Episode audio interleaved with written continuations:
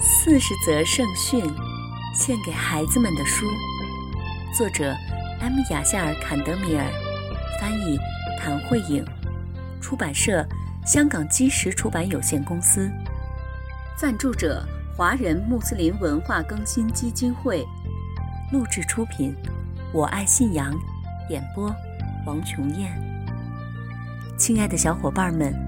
全能的安拉希望他的仆人们生活的幸福愉快，为此，他给我们派遣了先知，为的是告诉我们怎样才能获得幸福的生活。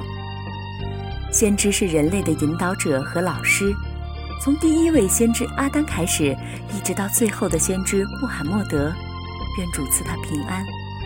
所有的先知都在告诉我们全能的安拉的戒律，以及我们应该怎样在今世生活。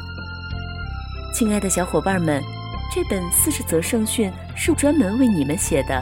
我知道你们特别爱听故事，现在我们就来听故事吧。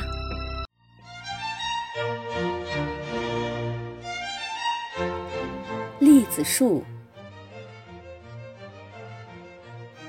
胡斯努指着一个犯罪嫌疑人对法官说道：“大人，去年我出国前把一个宝石戒指委托给这个人保管。”现在我想把戒指收回来，但是他却拒绝把戒指还给我。法官问坐在被告席上的卡哈亚说：“你为什么不把戒指还给他？”他在撒谎，大人，他根本没有给过我什么戒指。”卡哈亚回答道。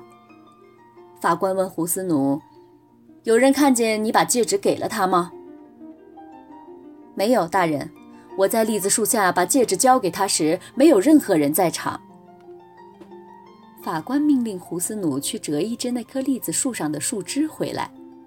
几分钟后，法官问卡哈亚道：“他现在在哪儿？我想知道他什么时候能回来。你到窗户那里去看看，他回来了没有？”卡哈亚甚至连屁股都没有挪动一下。他说道：“三个小时之内他是回不来的。”那地方离这儿很远。法官对卡哈亚说道：“你不仅是个骗子，还是一个傻瓜。如果你没有拿过戒指，你怎么会知道那棵栗子树在哪儿？你难道没有听过这则圣训吗？人们啊，你们不要说谎，因为谎言和信仰不可能同时存在。”小伙伴们。今天的故事讲完了，我们下次再见吧。四十则圣训，献给孩子们的书，我爱信仰录制。